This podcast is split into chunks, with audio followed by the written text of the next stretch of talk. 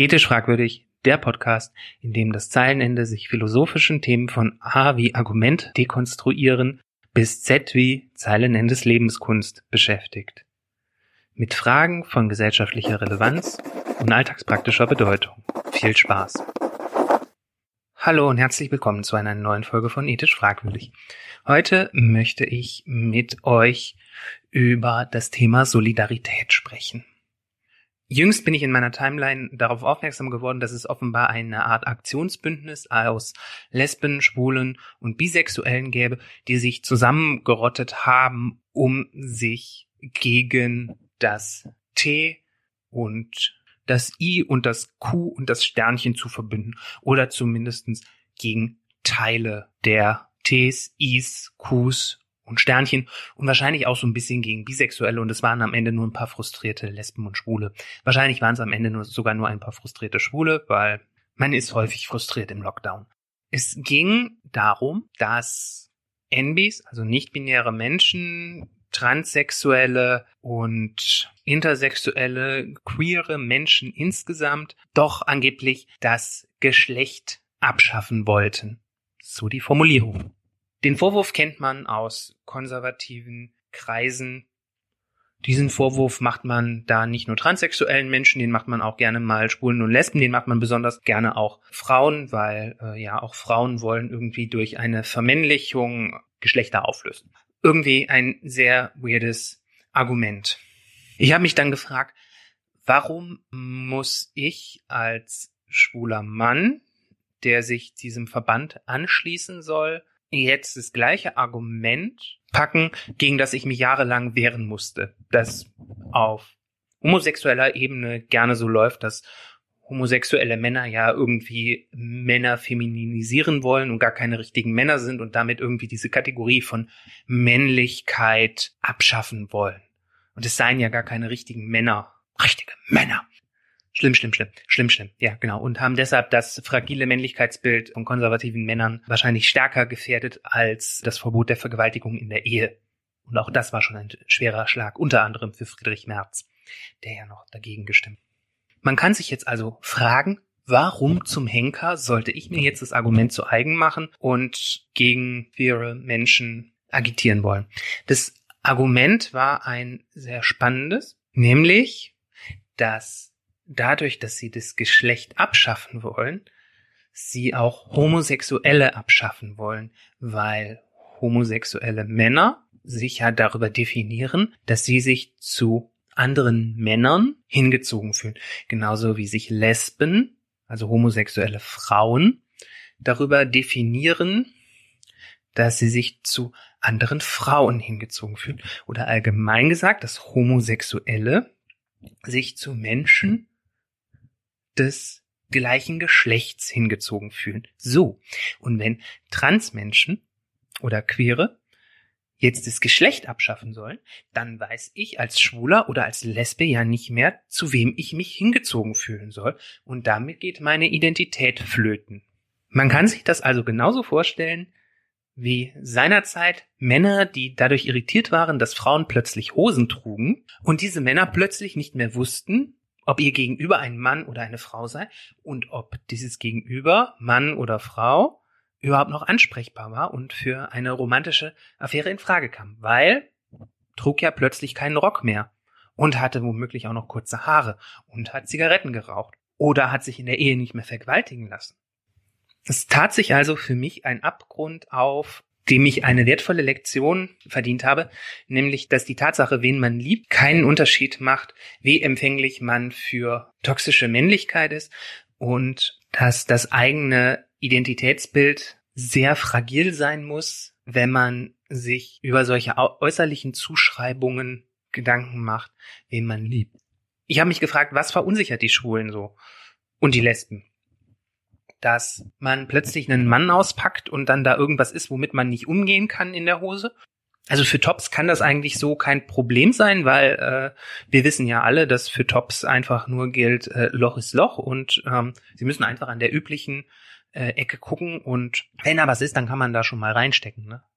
Für Bottoms ist das natürlich äh, schon schon eher ein Problem, also zumindest wenn sie penetra wenn sie penetriert werden wollen.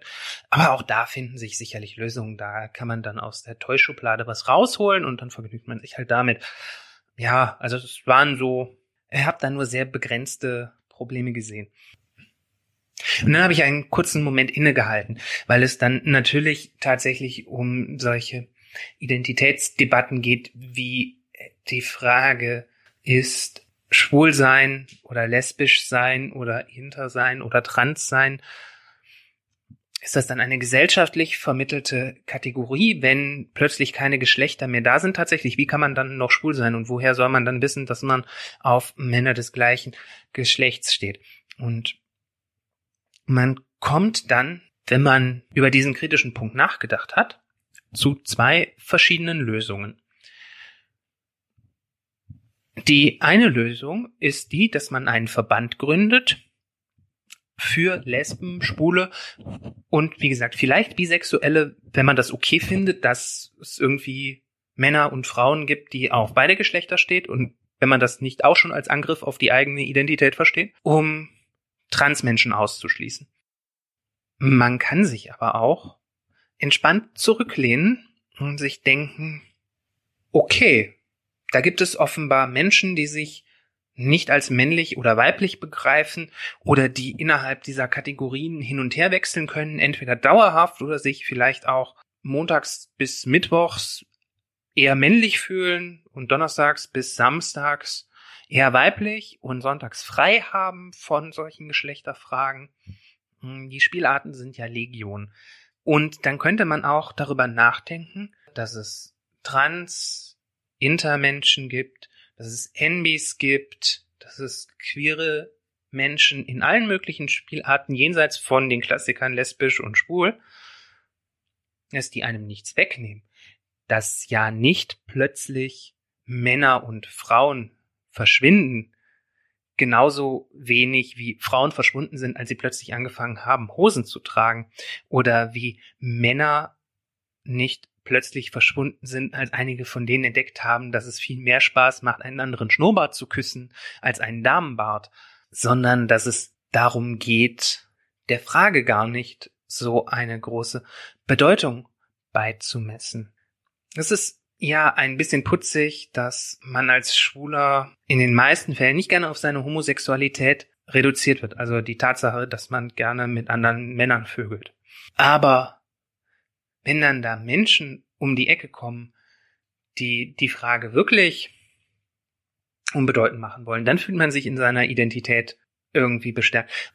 Und vielleicht ist die Frage, mit wem man gerne Sex hat, gar nicht die entscheidende Frage für die eigene Identität, sondern vielleicht sind es allgemeine Fragen, welche Werte einem wichtig sind.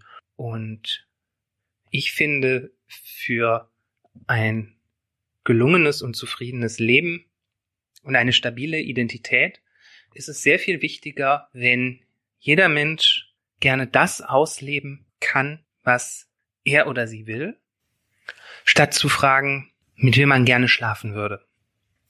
Oder kurz gesagt, gerade wenn man sich seiner geschlechtlichen Identität sicher ist, dann sollte man sich mit Transmenschen solidarisch erklären, weil sie gar nicht Geschlechter abschaffen wollen, sondern weil sie es zur gesellschaftlich irrelevanten Kategorie erklären wollen, dass sie gerne Menschen sein wollen und dass es keine Rolle spielen muss, welcher Streifen vom Regenbogen man ist, weil unter dem Regenbogen Platz für alle sein soll, sogar für Heteros. Vielen Dank, dass du diese Podcast-Folge gehört hast. Wenn sie dir gefallen hat, dann hinterlasse mir doch gerne eine 5-Sterne-Bewertung auf iTunes oder anderen Podcast-Bewertungsportalen. Damit hilfst du nicht nur mir, du hilfst auch anderen Leuten, die sich für solche Podcasts interessieren, diesen Podcast besser zu finden. Natürlich darfst du diesen Podcast auch gerne deinen Freunden, Bekannten oder Feinden empfehlen. Wenn du Fragen, Anmerkungen, Kommentare, Themenvorschläge oder Kritik hast, dann darfst du mich gerne kontaktieren. Du erreichst mich per Mail unter zeilenende ethisch-fragwürdig.de, fragwürdig mit UE, auf der Facebook-Seite ethisch fragwürdig, über Twitter unter dem Handle Zeilenende oder ganz altmodisch auf www.ethisch-fragwürdig.de, fragwürdig mit UE. Dort kannst du mir gerne einen Kommentar unter der Folge hinterlassen. Ich freue mich von dir zu hören und sag bis bald, dein Zeilenende.